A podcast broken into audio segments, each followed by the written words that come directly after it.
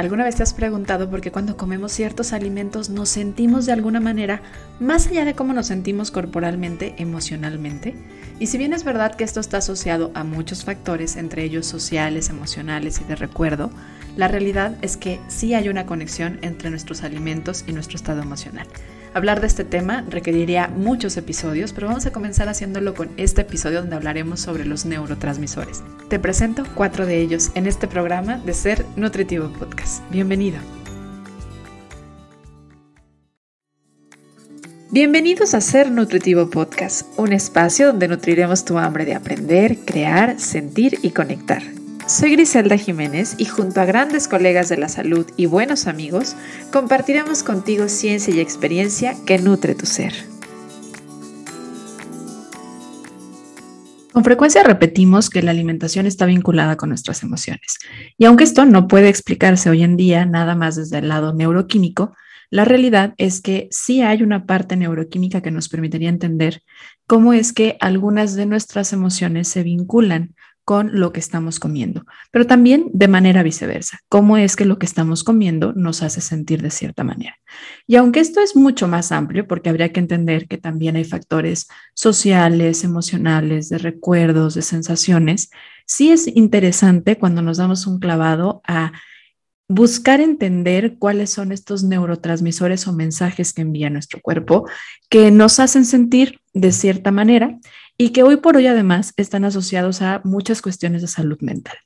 Vamos a explorar el día de hoy en este episodio de Ser Nutritivo Podcast los neurotransmisores. Y aunque son una gran cantidad los neurotransmisores que existen, hoy vamos a hablar de cuatro particularmente. Eh, para entender qué son los neurotransmisores, me gustaría que comprendamos cómo es que nuestro cuerpo trabaja a partir de nuestro sistema nervioso central. Y hemos hablado de él ya en, ocasiones anteriores, justamente en esta temporada, en los programas que hemos hecho juntos, hablando del el nervio vago, en donde platicamos sobre nuestro sistema nervioso central, particularmente el lado parasimpático. Si aún no lo escuchas, te invito a que vayas y lo escuches. También hemos hablado de esto un poco cuando hemos hablado sobre el tema de la migraña, ya que está muy asociado con nuestra salud del sistema nervioso central. Sin embargo, hoy hablaremos muy particularmente de estos estímulos, estos mensajitos que mandan nuestro sistema nervioso a partir de las neuronas.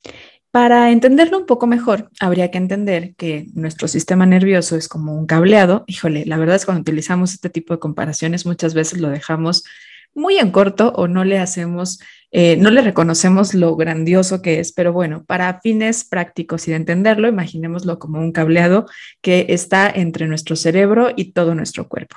Y para que estos reciban un mensaje, hay conexiones neuronales.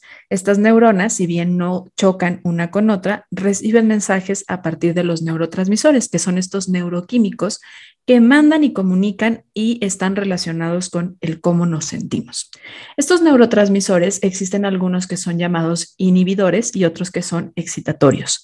Como el nombre lo dice, los que se encargan de inhibir principalmente son relajantes, son principalmente como para bajar el ritmo y los excitatorios para generar una respuesta de, em, pues principalmente generar una respuesta, ¿no? Responder, atacar, huir, generar, empezar, impulsar. Estos intermediarios químicos son formados principalmente por aminoácidos y es ahí donde empieza, empieza pero no termina su relación con la alimentación. Vamos a comenzar a conocer uno de ellos y esta es la dopamina. La dopamina es uno de los neurotransmisores excitatorios. Esto quiere decir que nos ponen en un estado de respuesta, aunque también se reconoce como un estado medio neutral porque es excitatorio, pero también puede ser inhibitorio. ¿Cuáles son las funciones reconocidas hoy en día de la dopamina? La dopamina es una, un neurotransmisor que nos genera impulso. Es este neurotransmisor que nos dice hay que empezar, ¿sí? Y está muy relacionado con el empezar el día. De hecho, en, el tema de la cronobiología, se ha visto que la mayor producción de dopamina ocurre principalmente en la mañana. No quiere decir que el resto del día no estemos teniendo esta producción, definitivamente la tenemos, pero naturalmente asociado a nuestra respuesta de inicio, de arranque, es justamente la dopamina la cual nos hace que nos despertemos. Aunado, por supuesto, algunas otras cuestiones hormonales, porque este es un neuroquímico y no quiere decir que las hormonas no participen. Ahora, además del impulso, además del inicio, también está asociada con el deseo, con la fuerza, con el placer, la concentración y la recompensa. ¿Cómo se siente? ¿Cómo se siente o en qué momentos la hemos sentido? Porque todos la hemos sentido. En momentos de logro, en em, cuando nos sentimos como que somos bien recibidos o aceptados, cuando consumimos ciertos alimentos, particularmente se ha visto que esos alimentos que son ricos en grasa combinado con azúcar tienden a generarnos una mayor cantidad de dopamina. También cuando comenzamos nuestras relaciones personales, cuando conocemos a una persona, es esta parte entre, entre el quiero conocer, la intriga, el quiero empezar algo, es esa emoción la que nos hace sentir la dopamina. También cuando em, deseamos algo nuevo, cuando queremos comenzar algo nuevo. Como les decía, cronológicamente, lo vemos en el tema del horario, que regularmente este genera un mayor aumento por la mañana. Y clínicamente, ¿cómo se podría ver cuando hay bajas de dopamina? Si ya hablamos que es el neurotransmisor que nos hace comenzar, impulsar, arrancar, pues se puede ver con cansancio, con dificultad de comenzar en la mañana el día, con deterioro cognitivo, con pérdida de la concentración, olvido, dificultad de encontrar las palabras y las ideas que teníamos, con trastornos de la atención. Estas son algunas de las formas en las cuales podríamos identificar si hay una baja producción de dopamina o no, en una manera como muy eh, clínica, ¿no? Como de hallazgos, ¿sí? De cómo lo estamos viendo. Aunque hay maneras más específicas también, por supuesto, y no podríamos hablar de un diagnóstico solo por sentir ocasionalmente alguno de estos eh, aspectos o condiciones. Pero también algo que nos puede estar hablando de que estamos teniendo una baja producción de dopamina es la pérdida de la motivación. Y esto me llama mucho la atención porque muchas personas de repente dicen, es que, ¿sabes qué, Gris? Ya como que le perdí este, este, esta, esta, ya no encuentro para qué hacer este cambio de alimentación, ya no encuentro para qué eh, ir a hacer actividad física, ya no encuentro como un motivo para estar tomando agua, bueno, es que efectivamente este impulso es pasajero. De hecho, hay una característica muy interesante de este neurotransmisor que tiende a ser mucho como de montaña rusa, o sea, es como muy repentino, así de repente se enciende y de repente se apaga. Y hay algo muy interesante porque también está asociado a algunas enfermedades neurológicas, por ejemplo, a las personas que tienen Parkinson, ¿no? el tema de los temblores o movimientos involuntarios se ha visto asociado a alteraciones en la producción de la dopamina. ¿Cómo se produce? Y esto es bien importante porque de aquí podríamos entender cómo se relaciona con lo que comemos. La dopamina eh, necesita o se produce a partir de la tirosina.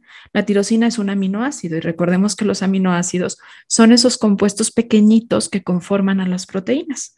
Entonces, cuando nosotros consumimos proteínas con buena presencia de este aminoácido, que es la tirosina, estamos dando la materia prima a nuestro cuerpo para que pueda producir la dopamina y envíe estos mensajes entre nuestras neuronas. Pero ahí no queda, no es no nada más es necesario que demos una buena presencia de este aminoácido, sino que también hay que entender que este aminoácido va a pasar por un proceso de conversión. Y en este proceso de conversión es presente o están presentes algunas vitaminas como es la vitamina B6, otras vitaminas del complejo B como es la vitamina B12, la B9 y también algunos minerales de gran relevancia como es el hierro, el zinc, el magnesio y el cobre. Entonces, deficiencia de estos componentes en la alimentación o alteraciones en su utilización y absorción podrían generar que una persona tenga alteraciones en la producción de dopamina, llámese a menos o a más. Entonces, es importante no solamente dar la fuente o la materia prima, sino asegurarnos es tener presente todos estos eh, cofactores que pueden favorecer a que se produzca la dopamina en el cuerpo. Por lo que eh, deficiencias o algunas alteraciones como deficiencias de hierro, deficiencias de complejo B, deficiencia de magnesio o deficiencia de tirosina podrían ser causa de alteraciones en la dopamina y estos los obtenemos a partir de la alimentación.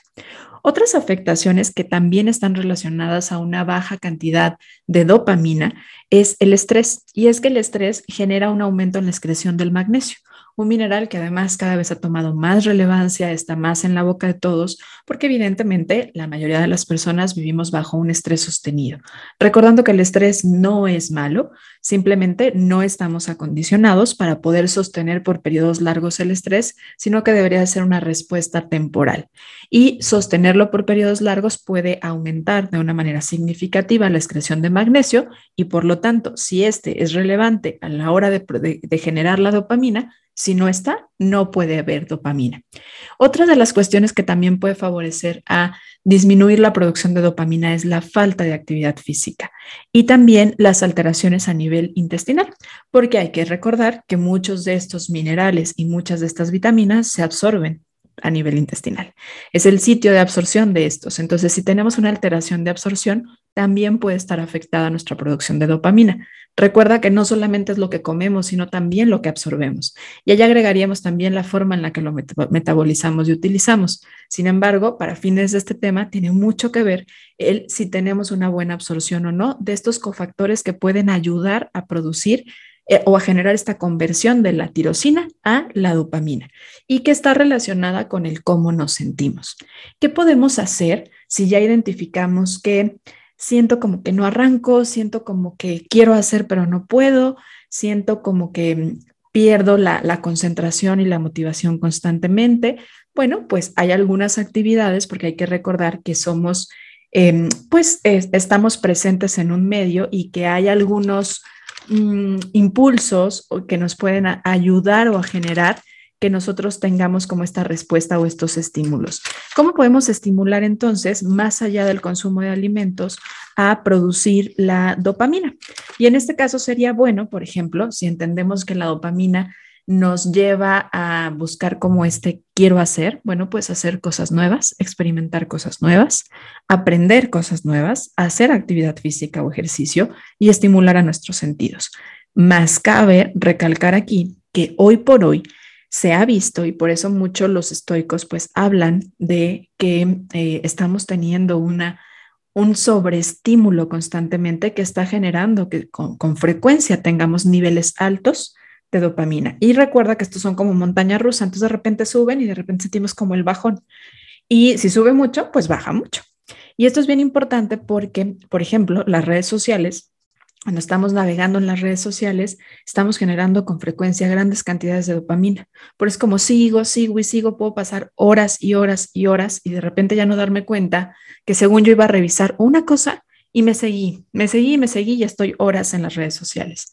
Eh, también, por supuesto, la inmediatez, la época de la inmediatez en la que estamos viviendo, pues nos está generando que estamos teniendo muchos sobreestímulos en información y de repente la noticia que antes podía ser la noticia que durara por días, ahora es la noticia, si es una gran noticia, a lo mejor durante una semana o tres, cuatro días, pero con frecuencia aparecen más y más información y más noticias que nos están generando un aumento de dopamina. Y em, también otra de las cosas es la presencia en grandes eh, sobreestímulo o con mucha facilidad a los alimentos. Es por eso que también de repente alguna de las cosas que puede favorecer a, disminuir nuestros niveles de dopamina o mantenerlo como más controlado si nos damos cuenta que quiero empezar pero no puedo, pues es también de repente aislarnos un poquito de las redes sociales, de poner tiempo para las redes sociales, em, hacer como periodos en el que, a ver, no voy a estar recibiendo tanta información, ¿no? Voy a desconectarme del teléfono un rato, en lugar de estar revisando el WhatsApp cada 30 minutos, entonces ahí lo dejo y dejo el teléfono una hora, dos horas o un día, si se puede. Y también con el tema de la comida, dar espacios. Hoy por hoy también esta parte está poniendo muy en tendencia más allá de la evidencia que se ha encontrado sobre el ayuno intermitente, que es importante que utilice esta famosa frase no es para todos. Y si tienes duda de como para quién sí es, te recuerdo que hay un episodio donde hablamos con Sofía, Sofía Cienfuegos, donde platicamos sobre el ayuno intermitente y creo que te puede ayudar a entenderlo. Pero desde el lado más eh, emocional, es importante recalcar que, bueno, dar espacios también a comer y otros a dejar de comer puede ayudarnos a mantener estables nuestros niveles de dopamina. Y esto sobre todo si lo hacemos muy basados en el ciclo circadiano, en donde empezamos a consumir alimentos de forma temprana, porque es cuando producimos mayor cantidad de dopamina y los alimentos nos producen dopamina. Y por, por el otro lado, dejamos de consumir alimentos alrededor de las 5 de la tarde, 6 de la tarde, que es cuando regularmente otros neurotransmisores deberían de entrar al quite para poder generar ya otro tipo de respuesta, no tan excitatoria, sino como más inhibitoria. Y si te vas dando cuenta, entonces la dopamina nos permite como ponernos en botón de inicio, pero literal como para dar este arranque y tener esta fuerza o este mayor estímulo de manera más constante, necesitamos de otro neurotransmisor que se llama noroadrenalina. Lo interesante es que regularmente la producción de la, de la, de la dopamina nos llevaría a un siguiente nivel, que es la producción de la noradrenalina. Y esta, este neurotransmisor es el que se encarga de llevarnos como al paso a la acción. Muchas personas se quedan en una condición de dopamina, pero no pueden arrancar porque falta esta conversión a la noroadrenalina, que es la que ahora sí nos pone como el acelerador, como, órale, arráncale. Y para que esto ocurra, es muy importante la presencia de vitaminas de complejo B, como es la B9 y la B12. Y es verdad que muchas personas tienen deficiencia sobre estos micronutrimentos y que los hace sentir como que quieren, pero estoy cansado, como que me peleo con el cuerpo porque quiero hacer las cosas, mi mente quiere, pero yo siento que no puedo bueno, tiene mucho que ver con esta falta de conversión de dopamina a noradrenalina, que es la que nos llevaría al arranque. Pero también hay una característica muy interesante de la noradrenalina, que es un neurotransmisor que nos lleva a la recompensa. Y es ahí donde en el tema conductual nos damos cuenta que es importante para nuestra mente recibir una recompensa, entender qué voy a encontrar si hago esta acción qué voy a, cuál es la finalidad y qué es lo que estoy buscando en esto y recibirlo, porque esto va a reafirmar el hecho de continuar con un cambio de hábito, con una conducta o simplemente rechazarla. La función de este neurotransmisor también es excitar. No es relajante, al contrario, entendamos que si nos lleva a la acción, pues va a haber un sobreestímulo. Y em, es muy interesante porque también todos lo hemos sentido. ¿Cómo se siente la noradrenalina en nuestro cuerpo? Aumenta el flujo sanguíneo. Entonces, cuando sentimos como esta descarga, así como en los brazos, en las piernas, en donde sentimos mayor, mayor este, eh, presión de nuestra sangre, bueno, pues definitivamente está asociada a la noradrenalina y tiene toda la, toda la base para poder entender lo que es. Si vamos a necesitar actuar, ya sea con nuestras manos, con nuestras piernas, movernos, vamos a necesitar mayor flujo sanguíneo en esa zona, sobre todo en las zonas musculares.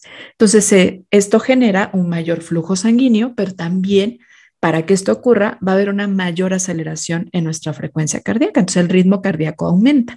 Sentimos como que el ritmo cardíaco aumenta, hay mayor oxigenación a, nuestros, a nuestras extremidades y aumenta nuestra respuesta motora, como que estamos un poquito más en estado de alerta, definitivamente ya estamos hablando de que está presente la noroadrenalina.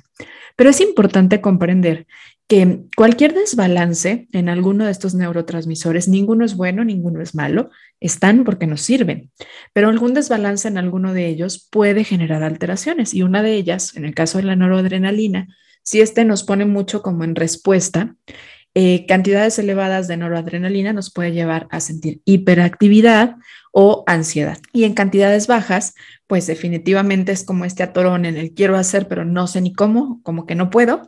Y también haber como déficit de atención o de memoria. Y aquí cabe, cabe rescatar también que, bueno, hay cofactores o hay eh, ciertos nutrimentos que deben de estar presentes para la conversión de, la dopamina a la noradrenalina. Y ya hablábamos que algunos de ellos son las vitaminas del complejo B, pero también deficiencia de hierro y de cobre podrían ser significativos en que no podamos convertir la tirosina, que es el nutrimento del aminoácido, con el cual nuestro cuerpo puede convertir a noradrenalina, podría no ser, eh, no, no hacer esta conversión por falta de hierro, cobre y de vitaminas de complejo B, como es la B9 y la B12. Pero hay otros factores también que pueden alterar en esto y es el estrés sostenido. Ya hablamos un poquito de ello, de cómo modifica la absorción de algunos nutrimentos y efectivamente un estrés sostenido podría afectar a nuestra producción de noradrenalina, principalmente llevándolo a un exceso que nos haría más eh, fácil presentar eh, hiperactividad o ansiedad. Ahora, si ya identifico que la tengo baja, ¿qué hago? Ok, ya hablamos entonces de que hay algunos nutrimentos que son importantes y los voy a recapitular. La tirosina, alimentos ricos en este aminoácido, que te voy a ayudar a hacer una lista para que sepas cuáles son los alimentos que no son los únicos, ¿sí? Y no significa que cada vez que vayas a comer estos alimentos lo hagas porque para obtener tirosina. Acuérdate que el alimento tiene mucho más significado que solamente comer por ciertos nutrimentos, pero hacernos conscientes de qué características tienen los alimentos y sobre todo los alimentos naturales, nos permiten, y menos ultraprocesados, comprender por qué es tan relevante consumir alimentos menos ultraprocesados, por, no por lo que tengan a nivel calórico, sino por los nutrimentos que nos aportan. Alimentos ricos en tirosina el arroz integral. Entonces, todos los cereales integrales, de hecho, podrían ser considerados como alimentos ricos en tirosina. La manzana, los espárragos, el aguacate, el chocolate, los quesos, sobre todo los quesos maduros. Hablamos un poquito de la tirosina cuando hablamos sobre la migraña. Eh, si quieres, te invito a que vayas a escuches ese episodio también en donde lo abordamos. La espinaca, el perejil y las almendras no son los únicos. Es por ponerte unos ejemplos de alimentos ricos en tirosina que podrían ayudarte, en este caso, a mejorar la producción de dopamina y también de noradrenalina. Pero también recuerda que deficiencias de hierro, deficiencias de cobre, también podrían generar em, alteraciones en la producción. Y en el tema del hierro, me gustaría recalcar que es importante que recordemos que el hierro a partir de los vegetales, llámense vegetales, no solamente a las verduras como tal, sino también a las leguminosas, es un tipo de hierro considerado como hierro noem. Y este hierro puede em, ser no tan fácil de absorberse. Y hablábamos ya de la relevancia de la absorción y no solamente del consumo. Entonces, ¿cómo podemos ayudar al hierro noem a absorberse? Es un básico de la nutrición, pero si no te lo sabes, te lo, te lo cuento. Y si lo sabes, te lo recuerdo tener presencia de cítricos para poder tener vitamina C, esto va a ayudar a mejorar la absorción del hierro. Y también evitar eh, puntos de eh, sitios de competición entre algunos nutrimentos, porque entre el hierro y el calcio, por ejemplo, compiten por el mismo sitio de absorción. Entonces, si tenemos la intención de favorecer a la absorción de hierro, hay que evitar hacerlo junto con alimentos ricos en calcio para evitar que el calcio agarre el cajoncito de estacionamiento y ya no deje que el hierro entre. Esto es importante en el caso de que identifiquemos que estamos teniendo niveles eh, bajos de consumo y por lo tanto niveles bajos de estos dos neurotransmisores que nos hacen entrar en acción o comenzar a tener esta búsqueda de entrar en acción. Pero si me doy cuenta que, que estoy baja, también hay ciertas acciones que podrían ayudar, que son más allá de la comida. Por ejemplo, aumentar mis pulsaciones. ¿Cómo lo hago? Pues evidentemente una de ellas es empezar a moverme, hacer actividad física, pero otra de ellas también puede ser poner música que aumente mis pulsaciones. Poner música como que me acelere tantito, mm, la que sea de tu, de tu elección, pero podría ser, por ejemplo, salsa, metal, em, música que, que sientas en el corazoncito. Ese tipo de música activa a la producción de la noroadrenalina. Ahora platicaremos de dos de los neurotransmisores que son considerados como inhibitorios, es decir, que bajan, relajan y no necesariamente esto los hace mejores que los otros. Es normal que en una población en donde estamos muy estresados, pues hablemos de ellos como si fueran lo que nos hace falta, pero hay que entender la funcionalidad de cada uno de ellos. Tan importante es entrar en acción como aprender a relajarnos. Visibilizar las dos cosas es importante y para eso nos ayuda a entender estos neurotransmisores. Voy a hablarte sobre la serotonina. La serotonina por mucho tiempo y sobre todo creo yo en las últimas décadas se ha vuelto muy famosa y esto es porque la han catalogado como el neurotransmisor del bienestar, de la felicidad. Pero bueno, lo que pasa es que este neurotransmisor nos ayuda a sentirnos relajados y está asociado a muchas cosas que nos hacen sentir esta parte de tranquilidad, como es la regulación del apetito, la regulación del sueño, la mejora de la motilidad intestinal. Entonces dime tú si cuando vas al baño no haces como, ah, sensación de alivio, la regulación de nuestra temperatura corporal y eh, la absorción del calcio también tiene que ver con la densidad ósea y es un neurotransmisor relajante. Este neurotransmisor, por lo tanto, es así como si lo vamos a poner como, como en definición de pocas palabras, ¿qué hace? Nos genera una sensación de calma y plenitud. Y es muy interesante entender en dónde se produce, porque aquí es donde entendemos que no podemos separar y centrar nuestra atención cuando estamos hablando del sistema nervioso a creer que todo esto ocurre nada más en el cerebro, porque la producción de este neurotransmisor ocurre en mayor proporción a nivel intestinal. El intestino, alrededor del 70-80% de la producción de la serotonina ocurre en el intestino. También una parte importante se hace en la piel y otra parte mucho menor, que es alrededor del 5%, se produce en el cerebro. Entonces, sí, el cerebro es un órgano muy relevante, muy interesante, que, el cual tenemos mucho lo que podríamos hablar y sobre todo ir conociendo también, pero no es el único lugar en donde cuando hablamos del sistema nervioso central y neurotransmisores, no estamos hablando de manera exclusiva en nuestro cerebro. Eh, esto, este neurotransmisor si ya hablamos que los otros dos se producen a partir de la tirosina, este neurotransmisor se produce a partir del triptófano. Y el triptófano también es un aminoácido. Esto quiere decir que también viene de las proteínas. También forma parte de esos compuestos que permiten la formación de las cadenas que generan la proteína. Entonces, hay fuentes proteicas que consumimos a partir de los alimentos que son ricos en triptófano o que nos aportan triptófano. ¿sí? Cuando hablamos de una proteína de alto valor biológico, efectivamente nos aporta de todas estas, ¿sí? Cuando tenemos o queremos hacer hincapié en estoy identificando que a lo mejor tengo ciertos síntomas de baja producción de serotonina, pues una de las cosas que se pueden revisar es qué tanto estoy consumiendo triptófano, pero es una de las cosas, no es lo único. Porque si bien ya hablamos que entre el 70 y el 80% se produce en nuestro aparato digestivo, en nuestro intestino particularmente, esto quiere decir que una afectación en la salud digestiva puede estar alterando la producción de serotonina. Y de ahí se ha vuelto tan famoso este eje intestino-cerebro-microbiota, que hoy cada vez hablamos más y que hemos hablado con especialistas en este episodio, bueno, en este episodio no, pero en este, en este, en este podcast y que también constantemente platico con ustedes en consulta.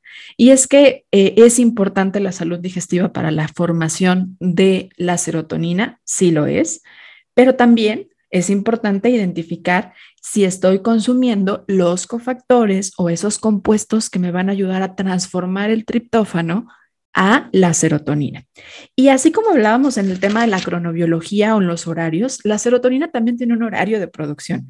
Si, si nosotros estamos muy regulados con, con la presencia de la luz, del sol, esto nos pone, cuando hay más luz, en un estado más de respuesta, de acción, naturalmente, aún aquellos que digan que son nocturnos. Realmente nuestro cuerpo está hecho para entrar en acción en el día, y descansar en la noche. Descansar, reparar, regenerar en la noche.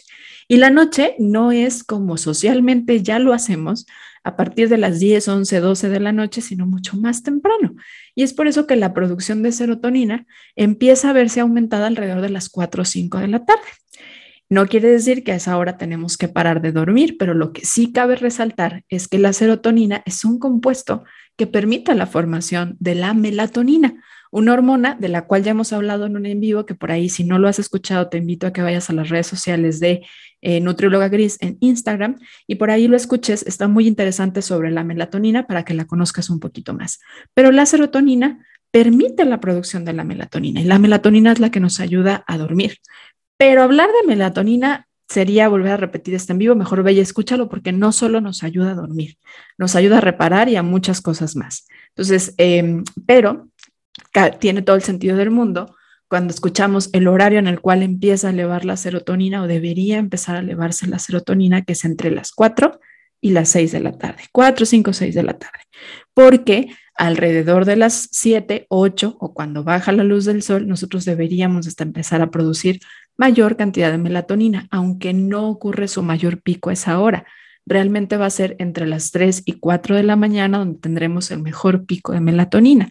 Por eso, las personas que tienen despertares nocturnos entre ese horario, es probable que tengan una producción baja de melatonina y podríamos explorar si esto viene de una baja producción de serotonina. ¿sí? ¿Y cómo se siente? Vamos a hablar de cómo se siente una baja producción de serotonina. Con depresión, la depresión está asociada en muchos casos a baja producción de serotonina, con, eh, son personas muy perfeccionistas, eh, tristeza, alteraciones en el humor, de repente como, como que quieren reaccionar y luego como que están muy pasivas, muy reactivas y de repente pasivas.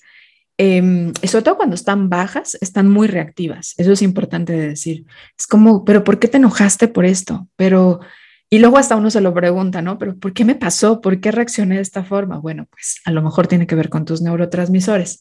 Em, también aumenta el apetito, pero muy particularmente aumenta la búsqueda de los hidratos de carbono y tiene que ver con un horario. Si el aumento de la, de la serotonina debería ser entre las 4 y 6 de la tarde, regularmente es una búsqueda como de quiero un dulcecito, quiero algo entre ese horario, 5 y 6 de la tarde.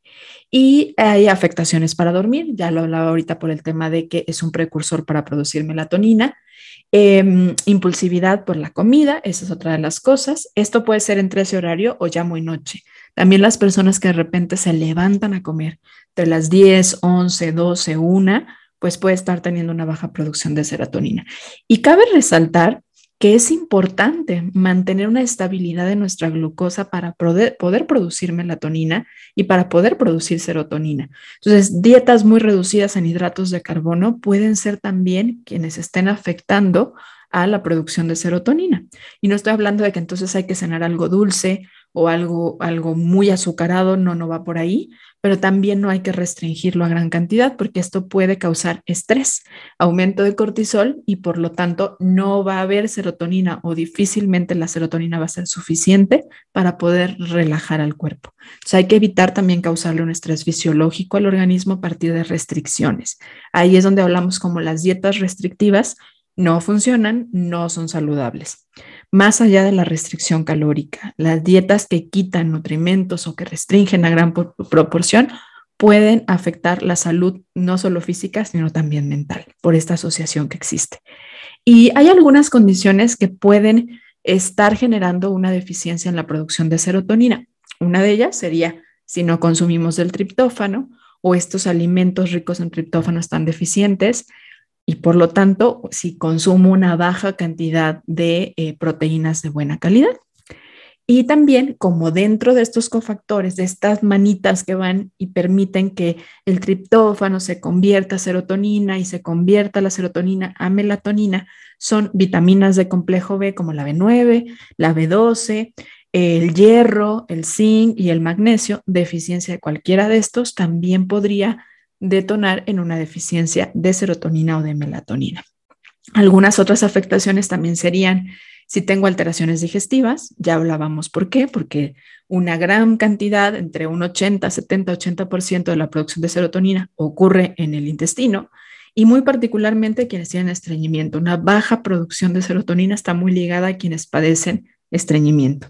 Y también eh, quienes tienen disbiosis, cualquier tipo de disbiosis puede afectar, por supuesto, la absorción y esto afectar también a que las bacterias y los microorganismos que viven en nuestro intestino particularmente logren convertir o transformar a este, eh, a este neurotransmisor y ahora sí mandarlo al resto de nuestro sistema nervioso. Pero también deficiencia de hierro y de ácido fólico puede eh, generar que no se logre esta conversión. Entonces, eh, vamos recapitulando algo importante. Eh, también existe, si ya hablábamos que los aminoácidos son compuestos que nos van a permitir producir cualquiera de estos tipos de neurotransmisores, ya sea que nos permitan producir la dopamina, que nos permitan producir la noradrenalina o que nos permitan producir la serotonina, de repente modificar el horario en el que comemos ciertos alimentos que tengan mayor cantidad de tirosina versus los que tengan mayor cantidad de triptófano también puede ayudar a nuestro estado emocional. Si el triptófano es la materia prima que va a ayudar a nuestro cuerpo a producir serotonina y la serotonina la queremos principalmente cuando vamos a relajar y cronológicamente en nuestro horario esto debería de ser a partir de la tarde, entonces hay que buscar consumir alimentos ricos en triptófano principalmente en ese horario. No quiere decir que no los pueda consumir en otro horario, pero hay que hacer énfasis a veces a revisar este tipo de estrategias y los ricos en tirosina, principalmente en la mañana, para que me ayuden al arranque, a comenzar a, tener esta creatividad que estoy buscando. Entonces, alimentos ricos en tirosina por la mañana, alimentos ricos en triptófano por la tarde. Y aquí, si nos vamos a palabras sencillas, es importante meter proteína en el desayuno y también es importante meter proteína en la cena. No solamente hidratos de carbono, no solamente cereales, aunque también son importantes. Hay algunos em, factores que podrían afectar eh, también a esta conversión más allá de si estamos consumiendo hierro, si tenemos buena presencia de, folatos o no. y es el consumo de corticoides. Si consumimos este tipo de medicamentos, obviamente en algunos casos son necesarios, pero nos pueden llevar a tener una mayor disposición o, afectación en la producción de serotonina porque tienden a disminuir la cantidad circulante o presente de complejo B. Entonces, si estamos consumiendo corticoides, vale la pena revisar si es importante, sobre todo en, un plazo medio largo, revisar si es importante suplementar vitaminas de complejo B o adecuar en la alimentación la presencia de fuentes importantes de vitaminas de complejo B. También em, el estrés, ya hablábamos que el estrés aumenta la excreción del magnesio y el magnesio es relevante en la conversión del triptófano a la serotonina y también eh, la falta de actividad física. Te platico un poquito por qué. La albúmina puede, em, digamos, como secuestrar a el triptófano que tenemos en sangre y esto puede no dejarlo disponible para convertirlo a serotonina. Cuando hacemos ejercicio, disminuye o la, albúmina libera al, al, triptófano y es más fácil que este se pueda convertir. Entonces el ejercicio, por eso aunque cuando hacemos ejercicio entramos a aumento de frecuencia cardíaca, después viene un estado de relajación. Y esto es gracias a que se liberó la albúmina liberó al, triptófano y entonces se pudo producir la serotonina. Por eso el ejercicio después nos relaja. Aunque al inicio sea como, uff, y subamos la frecuencia cardíaca, después viene un estado de relajación y es gracias a este suceso. Em, también hay otro tipo de acciones o estímulos que pueden ayudarnos a regular nuestra producción de serotonina, sobre todo aumentar nuestra producción de serotonina, que es el contacto con la naturaleza. Es Em, modular o, atender y poner atención en nuestra respiración, que esto, pues por supuesto es algo que se hace en el caso de la meditación, pero si no lo quieres etiquetar como meditar, bueno, pues ponle atención, observa y conecta con tu respiración como ancla y esto te va a permitir también aumentar la producción de serotonina. También comer con atención plena, esto nos ayuda a producir serotonina, hablar con alguien, platicar con alguien. Ya hablamos en el episodio del nervio vago cómo esto puede ayudarnos a estimular a nuestra parte parasimpática y ayudarnos a relajar. Y esto significa que va a motivar a la producción de serotonina. Y también, si esto no mejora o no es suficiente, atender nuestra salud digestiva, revisar nuestro tema de digestión. El final de la sexta temporada de Ser Nutritivo Podcast ya está cerca y queremos que tú seas el invitado especial. Apunta la fecha. Nos vemos el próximo 7 de abril a las 8 pm hora de México en las redes sociales de Ser Nutritivo Podcast para platicar en una mesa redonda junto a grandes especialistas. Nos acompañan Daniel Ramírez, Cintia Villarreal y Marisol Feito para responder tus preguntas sobre cómo impacta el estrés físico y emocional y la alimentación en el ciclo menstrual o en palabras técnicas sobre la menorrea hipotalámica. ¿Nos acompañas? Reúne tus mejores preguntas y cerremos juntos esta gran temporada de Ser Nutritivo Podcast.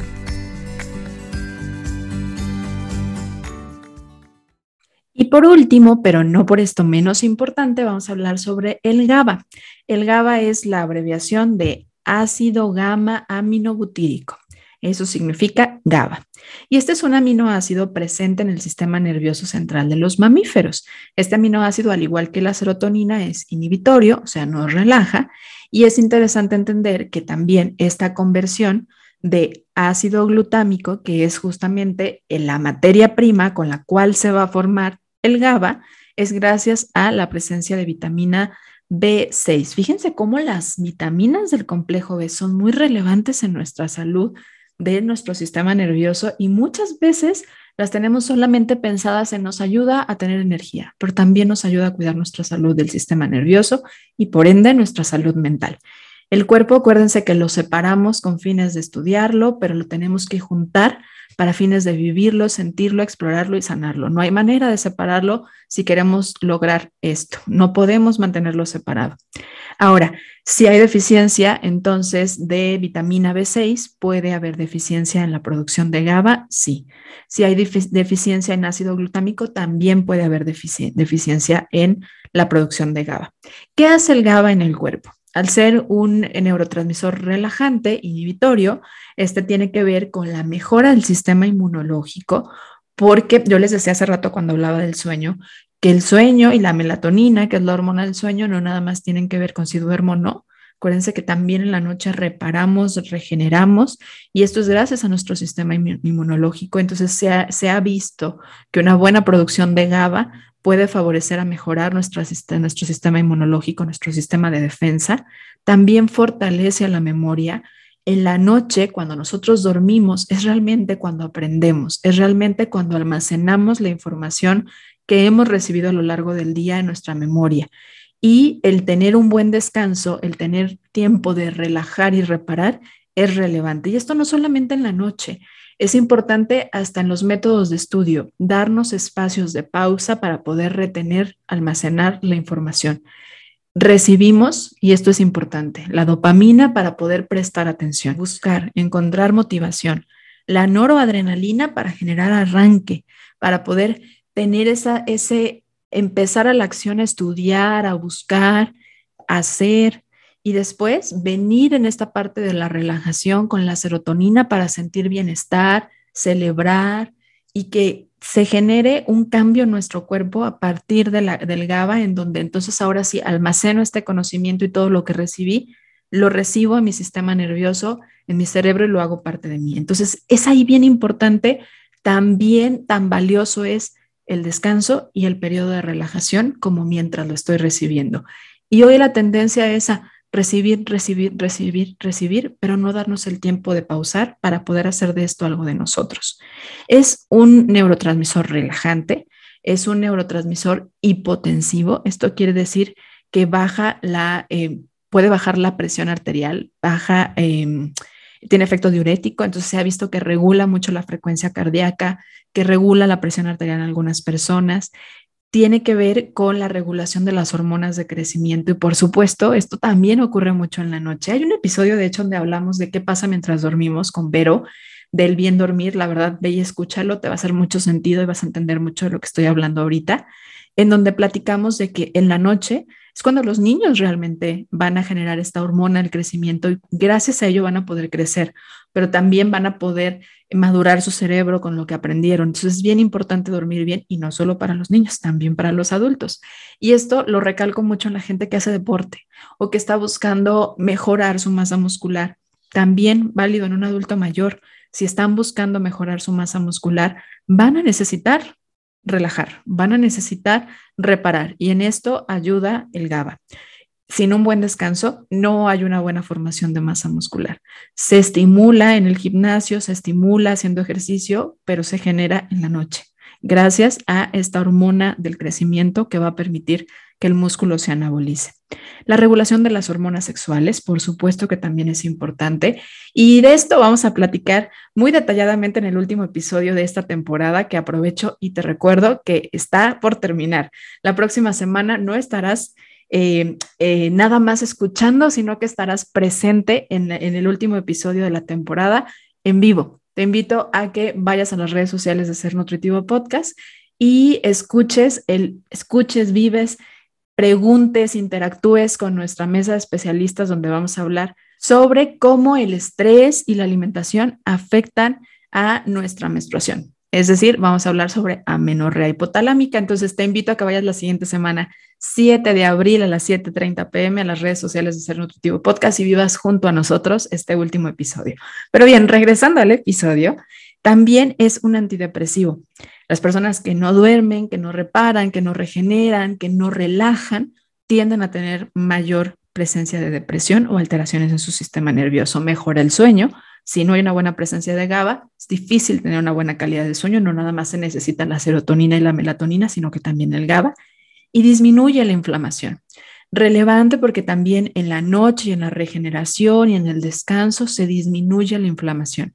Y la inflamación es la fuente de las enfermedades. Un aumento en la inflamación de manera importante y sostenida puede llevar a eh, enfermedades de todo tipo, metabólica y de todo tipo. Entonces, es importante el GABA y es importante, aquí nos deja claro lo importante que es relajar, reparar y dar espacios también a estos tiempos y, a acciones que nos permitan bajar el ritmo.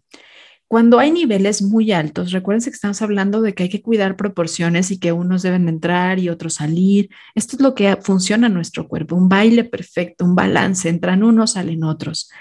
Y cuando hay altos niveles de GABA, regularmente pues podríamos ver a alguien como muy lento, como, muy perezoso, como que no puede empezar porque pues es inhibitorio, entonces no permite la presencia de la entrada de la formación de dopamina y noradrenalina, entonces le es difícil arrancar, le es difícil empezar, como que no puede.